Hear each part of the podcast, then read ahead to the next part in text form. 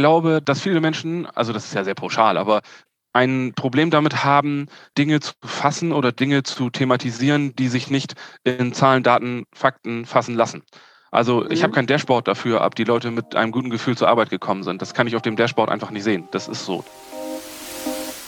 Das ist der Customer Experience Podcast CX Tuning Hacks. Ich bin Peggy, Peggy Amelung. Von mir erfährst du alles über Customer Experience, das richtige Kundenmindset und wie du mit ganz einfachen Hacks und Tricks wertvolle Lebensmomente für deine Kunden schaffst. Bonus Dias aus dem Podcaststudio hier in Barcelona. Wo er arbeitet, da werden Träume wahr. Da geht die Sonne im romantischen Abendschein unter und am Morgen im Spiegelbild des endlosen Meeres wieder auf. Der Inbegriff der Freiheit auf dem Meer, Wellen reiten und sich der Natur hingeben. Den Beruf des Bootsbauers von der Pike auf gelernt, kennt er jede Schraube und jedes noch so kleinste Detail des ultimativen Luxus. Ich freue mich heute ganz besonders auf meinen Interviewgast heute im Podcast und dass er heute hier ist. Herzlich willkommen, Björn Benecke, Sales Manager im Yacht-Department von Aberking und Rasmussen. Also Björn, du bist also derjenige, der Träume wahr macht? Ich hoffe, ich kann das jetzt irgendwie auch erfüllen, was du von mir erwartest, Peggy. Ganz herzlichen Dank dafür, ähm, äh, dass du mich eingeladen hast für den Podcast.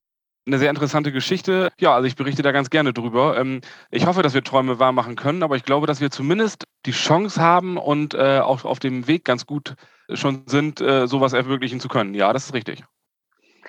Bevor wir jetzt wirklich in die Details gehen, wie du das wirklich schaffst, vielleicht nehmen wir unsere Zuhörer mit und sagen Ihnen erstmal ein bisschen, erstens, wer bist du? Björn Wennecke. Du wohnst im Norden. Und zweitens, auch im Norden ist die Werft, die dein Lebensmittelpunkt ist und was ihr Besonderes herstellt. Ihr baut ja nicht nur Boote, sondern das ist ja hier was ganz Besonderes. Björn, ja. vielleicht mal ganz kurz, wer ist Abeking und Rasmussen und wie begann deine Karriere als Bootsbauer und wie ging es dann weiter? Ja klar, sehr gerne. Also ich bin Björn, Björn Benecke, ähm, ich bin 40 Jahre alt und arbeite bei Abeking und Rasmussen jetzt in meinem 20. Jahr, also quasi schon die Hälfte meines Lebens, fällt mir gerade auf. Ich bin äh, da als Sales Manager im Yachtbereich tätig. Ähm, ganz kurz was zur Werft und danach gerne noch ein paar, ähm, noch ein paar Wörter äh, zu mir. Ähm, mhm. Die Werft ist 1907 gegründet worden von Herrn Abeking und Herrn Rasmussen. Herr Abeking ist dann relativ zügig in den 20er Jahren schon raus aus der Werft und die Familie Rasmussen, jetzt Schädler, ist immer noch äh, Eigentümer der Werft. Wie gesagt, seit 1907 werden in den Werkshallen hier in Lemwerder, das ist äh, auf der anderen Seite auf der anderen Seite der Weser von Bremen gelegen. Ähm, dort werden Schiffe gebaut, Schiffe entworfen, konstruiert und dann auch äh, gebaut äh, final. Viele mhm. verschiedene Schiffstypen. Wir sind inzwischen bei über 6500 abgelieferten Schiffen, die gebaut worden sind in dieser langen Periode das sind nicht nur Yachten, das sind zum Glück Yachten. Also das, da bin ich natürlich auch ganz, ganz besonders stolz drauf. Das waren mhm. ganz, ganz viele Segelboote über die Jahre. Das sind aber auch Marinefahrzeuge, so heißt das, und auch Spezialschiffe, die dort gebaut werden. Und wir machen natürlich auch Umbauten, sogenannte Refits in allen Bereichen. Ja, das ist momentan auch unser, unser Steckenpferd jetzt. Also alle vier Bereiche werden äh, in dieser Zeit gerade auch bedient. Also wie mhm. gesagt, Special Vessels, Navy Vessels, Superyachts und auch Refits. Und ähm, ja, wir sind irgendwie so um die 500 Leute, sind hier recht etabliert natürlich in der ganzen Region und ja, sind sehr zufrieden mit dem, was wir hier tun dürfen, machen natürlich viele schöne Sachen, aber auch viele technisch herausfordernde Projekte werden hier bei uns bearbeitet. Ich habe, wie gesagt, vor 20 Jahren angefangen hier als Bootsbauer, ähm, habe dann zehn Jahre als Bootsbauer gearbeitet und bin dann mhm. in den kaufmännischen Bereich gewechselt, um mal was ganz anderes zu machen und jetzt aber auch schon seit fünf Jahren im Vertrieb tätig ja, das ist momentan das, wie ich mich hier quasi einbringen darf, einbringen mhm. kann und das natürlich inzwischen auch schon mit einem relativ großen Erfahrungsspektrum. Das kann man, glaube ich, ruhig so sagen. Auf jeden Fall. Nach dieser Zeit. Und äh, ich würde vielleicht vorschlagen, dass du uns am Ende des Podcasts ein bisschen auch vielleicht verrätst und ein paar so, wie soll ich mal sagen, Mental äh, Hacks gibst, wie du dich eben über diesen langen Zeitraum selbst motivierst wie du dich inspirierst und ja, was deine Beweggründe sind, so lange in einem Unternehmen zu bleiben. Das ist ja ungewöhnlich. Heutzutage flattern ja, ja, die jüngeren Generationen, ja, ich habe auch schon viele Jobs gewechselt, von einem Job zum anderen, ja. Und ja. vielleicht kann man da auch ein bisschen in der Hinsicht was mitnehmen. Auf jeden Fall, gerne. Eine Frage gleich nochmal zu Beginn, die mich natürlich äh, interessiert, wenn ich höre, dass du wirklich äh, auch deine Lehre, deine Ausbildung gemacht hast. Hat Abeking und Rasmussen Auszubildende und wie sucht ihr eure Talente jetzt in der heutigen Zeit? Wie sucht ihr die aus?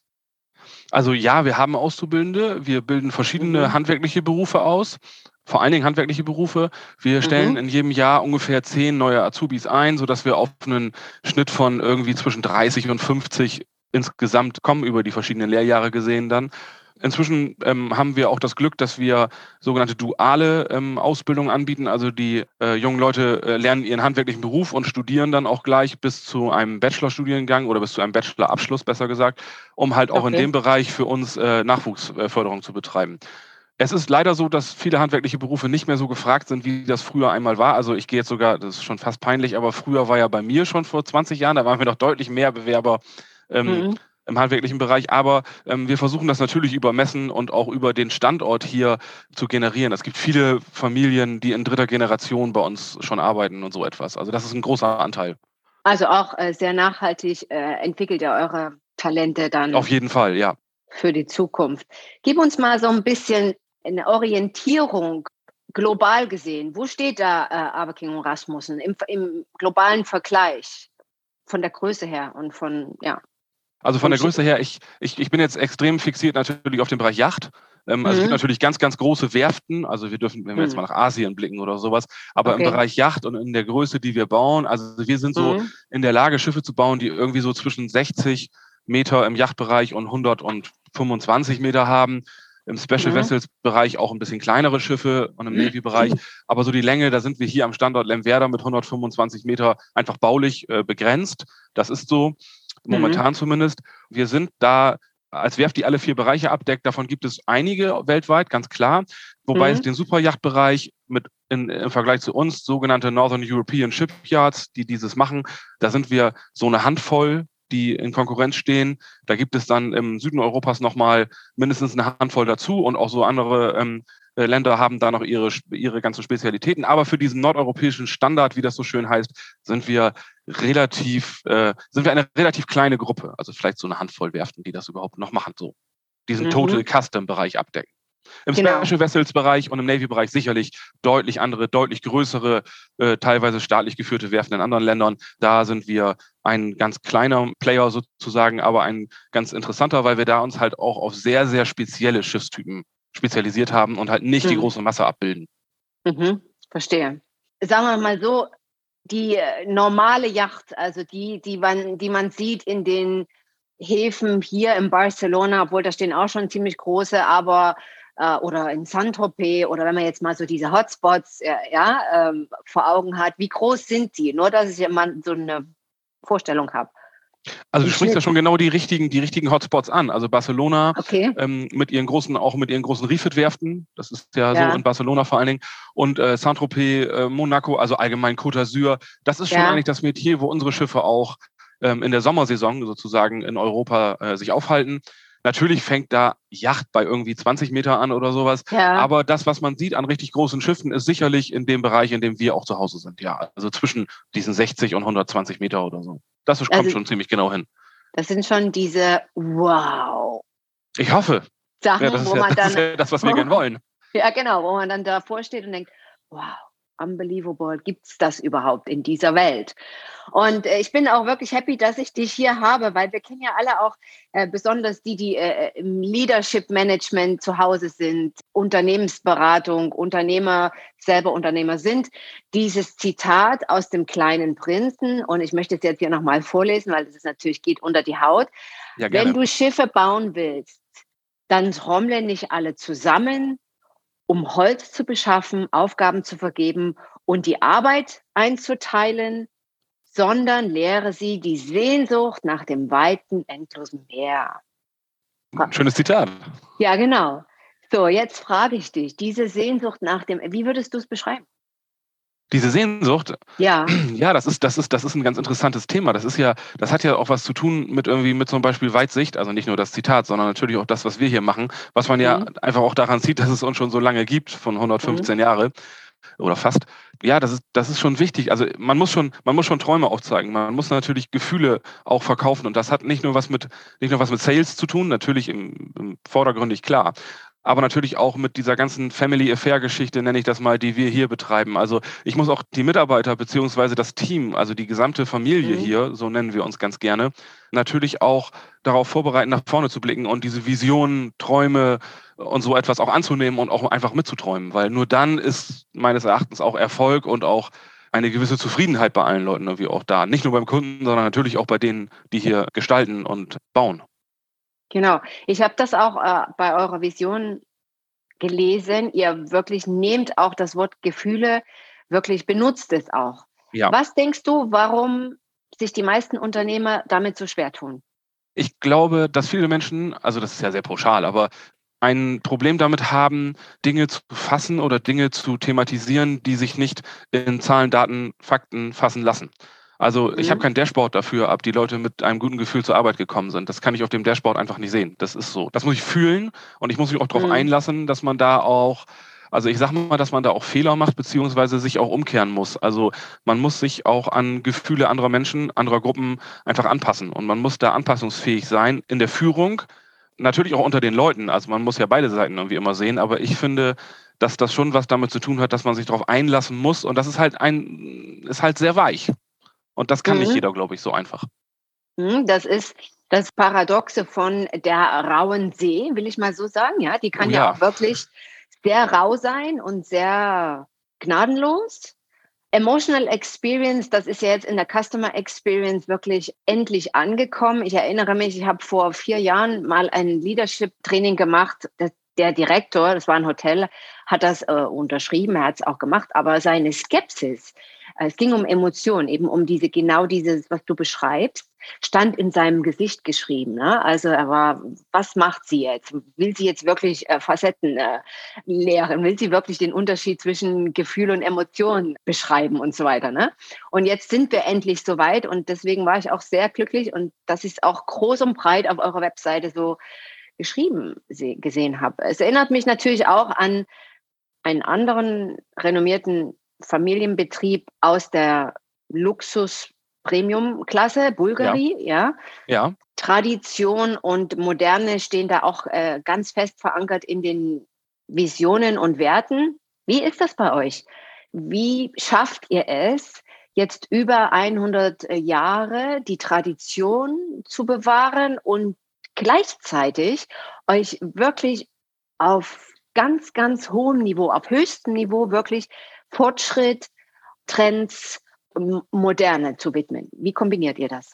das ist eine echt, eine wirklich richtig gute Frage, weil das zwei Bereiche hier sind, die einzeln, würde ich sagen, relativ einfach zu beschicken sind, aber zusammen dann doch relativ schwierig. Also ich finde, ähm, wie schaffen wir das ähm, quasi beides zu können. Also wir haben das Glück, dass wir natürlich ähm, in einem Marktsegment tätig sind. Dieser Markt ist relativ klein. Also es sind nur wenig Menschen, die so eine Yacht oder solche Schiffe überhaupt kaufen können und kaufen wollen. Das ist das Mhm. eine, so dass Mhm. wir eigentlich ja ähm, aus Tradition schon sehr lange an einem sehr ähnlichen Produkt festhalten. Und da kommen wir auch gleich zu dem zweiten Punkt. Aber dieses Produkt unterliegt natürlich, und das ist auch gut so, der absoluten Entwicklung. Also so wie ja auch in der Automobilindustrie, die sicherlich deutlich schneller ist und deutlich ähm, Mhm. effektiver auch natürlich ist, weil es ganz andere Stückzahlen und solche Dinge sind. Wir machen ja nun gar keine Serienfertigung im Wie klassischen lange- Sinne. Wie lange braucht ihr für ein Boot, für ein Das- Schiff? Also ich kann das im Yachtbereich natürlich ganz, ganz, ganz genau sagen. Also wir Mhm. haben Bauzeiten, die liegen momentan, also natürlich immer abhängig von Kapazitätsgeschichten, aber generell Mhm. ähm, brauchen wir, wir haben Schiffe gebaut, die sind 100 Meter, da haben wir ungefähr drei Jahre für gebraucht, vom wirklich Contract Mhm. Signing zu Delivery. Und ähm, also in der Regel sind es so drei bis vier Jahre, je nach Komplexität und auch äh, Verfügbarkeit einzelner Designvorgaben beispielsweise, die Mhm. man benötigt. Also man hat sicherlich mindestens ein bis anderthalb Jahre einen Konstruktionsentwicklungsvorlauf. Das ist ähm, das Glück, was wir halt haben. Wir entwickeln sehr viel an jedem Produkt neu. Das ist dann auch die moderne quasi, die du ja eben schon mal irgendwie angesprochen hast. Mhm. Ähm, Wir haben also die Mhm. Möglichkeit, die Tradition des Schiffbaus dann auch mit modernen Sachen zu verknüpfen. nicht nur die Möglichkeit, wir müssen das tun, um einfach auch im Markt zu bleiben, ganz klar. Wir sind mhm. eine klassische Entwicklerwerft, weil wir eigene Ingenieure haben. Okay. Wir haben über, über 150 eigene Ingenieure beschäftigt, die hier solche Arbeiten für uns halt durchführen mhm. ähm, in unserem Namen. Und das ist natürlich ähm, schon ganz, ganz wichtig. Also wir haben die Möglichkeit halt in ein traditionelles Produkt innovative ähm, Ideen und äh, Forschung, Entwicklungen einzubringen. Und das macht, glaube ich, beides aus. Absolut. Das ist ja wahrscheinlich ja, unabdingbar, gerade in dieser Nische, wo wir uns hier bewegen. Ja.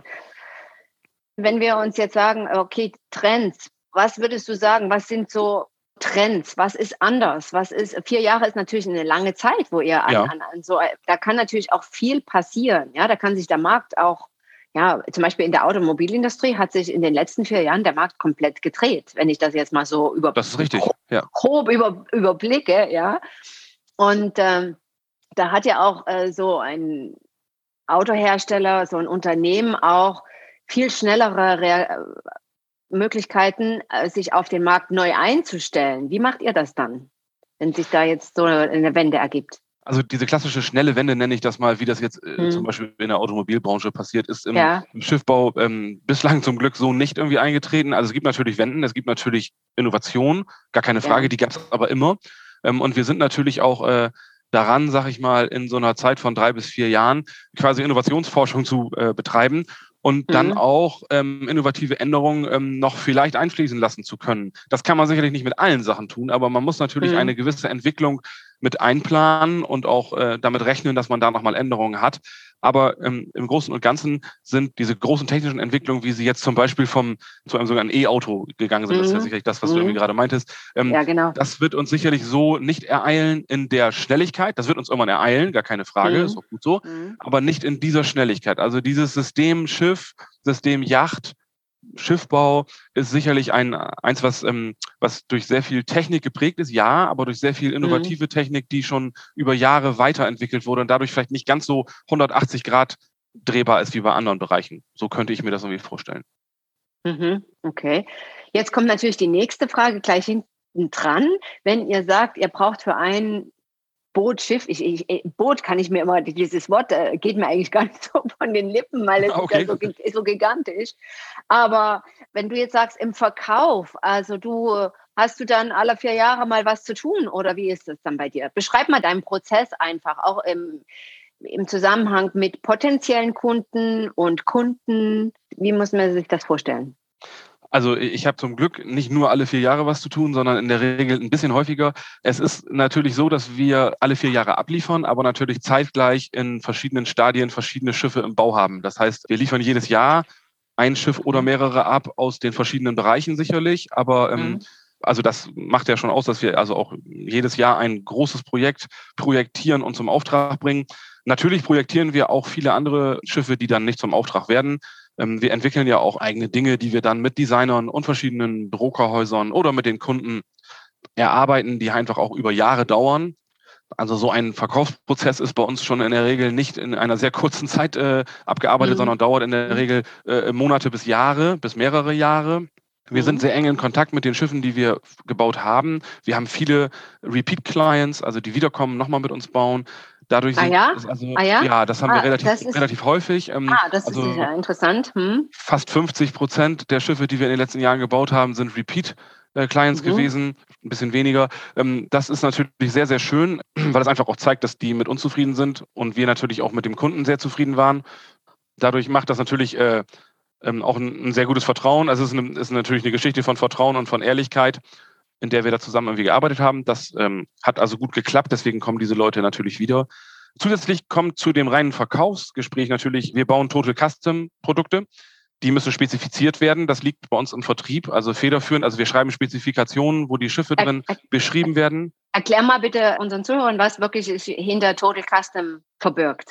Stimmt, das ist natürlich äh, das deutlich Wichtigere. Total Custom. Wir bauen im Yachtbereich Schiffe, die sozusagen komplett designt werden und dann von uns so umgesetzt werden, wie sie im Design umgesetzt sein sollen. Nicht alle technischen Bereiche werden natürlich neu entwickelt, aber mhm. das Zusammenspiel der Systeme, das Zusammenspiel der Designelemente dieser Schiffe ist jedes Mal eine Anpassung auf das jeweilige Schiff. Also wir sind in der glücklichen Lage, so sehe ich das, dass wir eigentlich nur Total Custom Projekte bauen, es gibt da ganz wenig, was quasi von der Stange kommt. Es gibt ab und zu mal Plattformen oder Plattformteile, die wir weiterverwenden können, technischer Natur. In der Regel mhm. aber überhaupt keine Designelemente. Also diese Design-Sachen sind jedes Mal neu und müssen jedes Mal neu integriert werden, neu entwickelt werden, neu gebaut werden. Und das macht bei uns das Total Custom aus. Also ein Design, was gewünscht wird, kann bei uns umgesetzt werden. Ich stelle ich mir total spannend vor und natürlich auch herausfordernd. Ich kenne das aus dem Hotel. Das heißt, gerade als wir zum Beispiel das erste Bulgari-Hotel äh, eröffnet hatten, gab es von Designerseite unheimlich äh, Kreativschub. Ja, also es okay. sollte das gemacht werden, das gemacht werden, das gewährt werden. Die Funktionalität, die blieb dann allerdings ein bisschen auf der Strecke, beziehungsweise es musste viel nachgearbeitet werden. Wie kommst du jetzt mit den Designern auch klar? Da greifen wir jetzt schon ein bisschen in die Partnerschaften auch mit ein. Und ja, wir können ja auch äh, im Prinzip über alle drei Komponenten reden, weil es ist ja auch irgendwie dieser Dreiklang bei euch zwischen äh, euch, den Kunden und den Partnern, die für euch dann auch ja. dieses ultimative Produkt abliefern. So, wie kommst du mit Designern zurecht dann? Also wir haben ganz kurz vorweggeschickt das Glück, dass wir mit mhm. ähm, fast allen großen Designern aus der Yachtbranche schon gearbeitet haben und dass wir, ähm, dass natürlich auch alle Designbüros gerne mit den, äh, mit, den, mit dieser Handvoll Werften, die ich vorhin schon mal gesagt habe, arbeiten wollen. Also wir sind in einer, mhm. in einem, äh, in einem guten Verhältnis miteinander. Wir wollen eigentlich gerne miteinander. Das ist schon okay. mal ein, ein ziemlich okay. guter Start.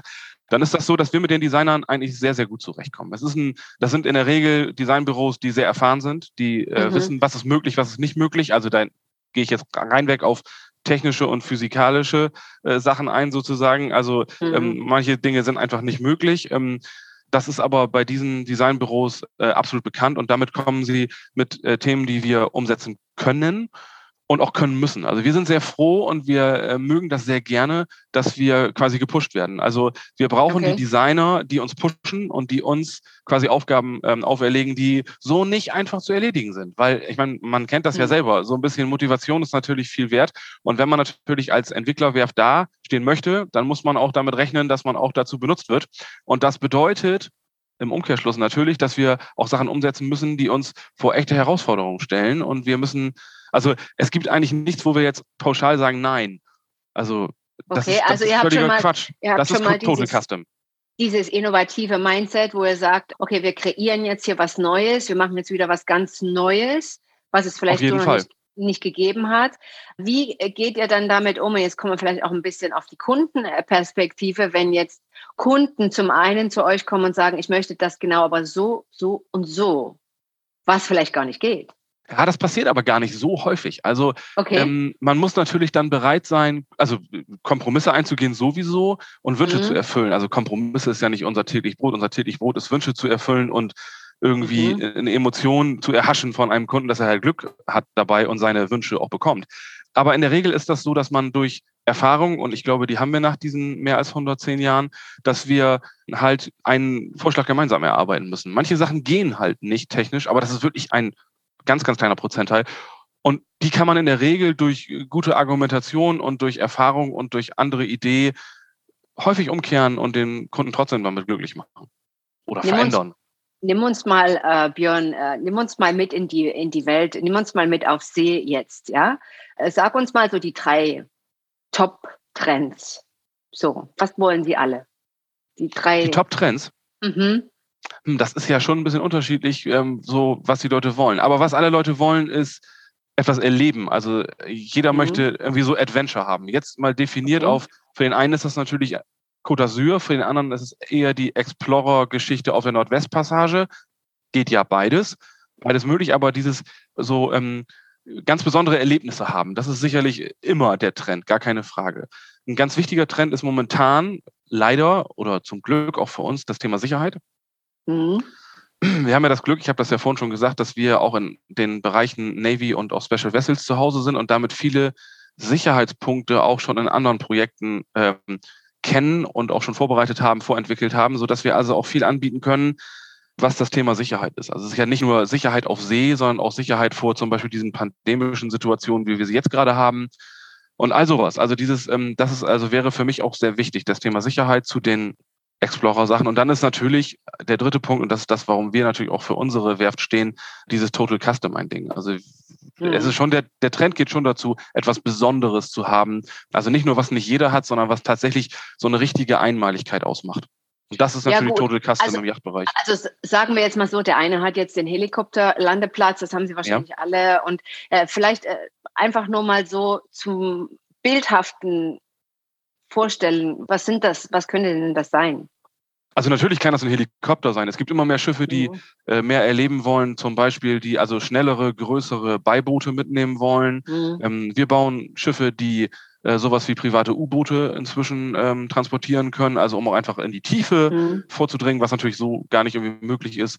Es gibt mhm. immer mehr Leute, die besondere Sportausstattung von Tauchen bis Surfen bis Skilaufen mit an Bord mhm. führen, um dann mit dem Helikopter an andere Ziele zu fliegen und dort solche sportlichen mhm. Aktivitäten auszuüben.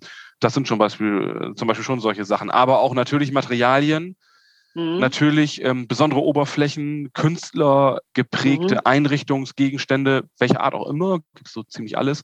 Und was mhm. auch ein großer Bereich ist, ist das Thema Food. Also es ist immer mehr im Kommen, mhm. dass man ähm, nicht nur die, diese Galley an Bord hat und verschiedene Pantries, wo Essen zubereitet wird, sondern da werden mhm. richtige Delikatessen zubereitet. Es gibt inzwischen Dedicated Rooms, also irgendwelche Kühlräume für spezielle Sachen, für, mhm. für Weine, für ähm, frische Sachen, was auch immer. Es gibt inzwischen In- and Outdoor-Kitchens, die deutlich größer gebaut werden. Teppanyaki bis Barbecue, alles, was mhm. man sich da so vorstellen kann, gibt es. Es werden inzwischen bei vielen Gästen absolute Spezialisten für alle möglichen Bereiche mitgenommen. Also man braucht nicht nur einen Kapitän und auch nicht nur einen Helikopterpiloten, sondern inzwischen gibt es Schiffe, wo Sushi-Meister an Bord sind und spezielle Köche. Und also das ist schon ein Bereich, spezielle Sporttrainer. Also diese Sachen, diese Lifestyle, nenne ich das mal, Dinge, mhm. ähm, sind schon sehr, sehr beliebt. Und das erfordert uns natürlich auch extrem, weil diese Sachen auch nicht immer so einfach sind zu integrieren mhm. in ein sich bewegendes Objekt. Das darf man ja immer nicht vergessen. Also so ein Schiff mhm. tatsächlich ist ja auch irgendwie immer noch auf dem Wasser unterwegs. Und dafür mhm. sind solche Sachen äh, ganz interessant. Also wir haben ja zum Beispiel ein Schiff gebaut, wo ein Paddle-Tennis-Court im Schiff drin ist, also wo der Eigner seinem Sport nachgehen kann, ähm, 24-7 sozusagen. Das ist zum Beispiel ein so ein Punkt, wo man dann auch sehr drumrum konstruiert, natürlich, um so einen Wunsch auch erfüllen zu können. Ja, da ist dieses Kino wahrscheinlich ja die, die unterste Stufe von, von von der Ausstattung. Das kann ich mir nämlich genau so vorstellen, wie du es jetzt gerade beschrieben hast, ja. Gerade auch natürlich, ja. was den was den Bereich dieses ja, Cooking, Fitness, Wassersportarten in der, ja, im ultimativen Bereich äh, und so weiter angeht. Es hat mich sehr gefreut, dass du heute zugehört hast. Vielen Dank. Wenn du mehr wissen willst über das 1 zu 1 Customer Experience Coaching und Mentoring Programm beziehungsweise über die Seminare wie zum Beispiel Briefing Customer Executive Modus, dann geh einfach auf die Webseite www.amlung-partners.com und wenn du Teil unserer CX Community werden willst, dann klick einfach auf LinkedIn CX Tuning Hacks oder auf Instagram bei Amelung und Partners dich ins Profil ein. Bis zum nächsten Mal. Stay tuned für deine Customers, deine Peggy.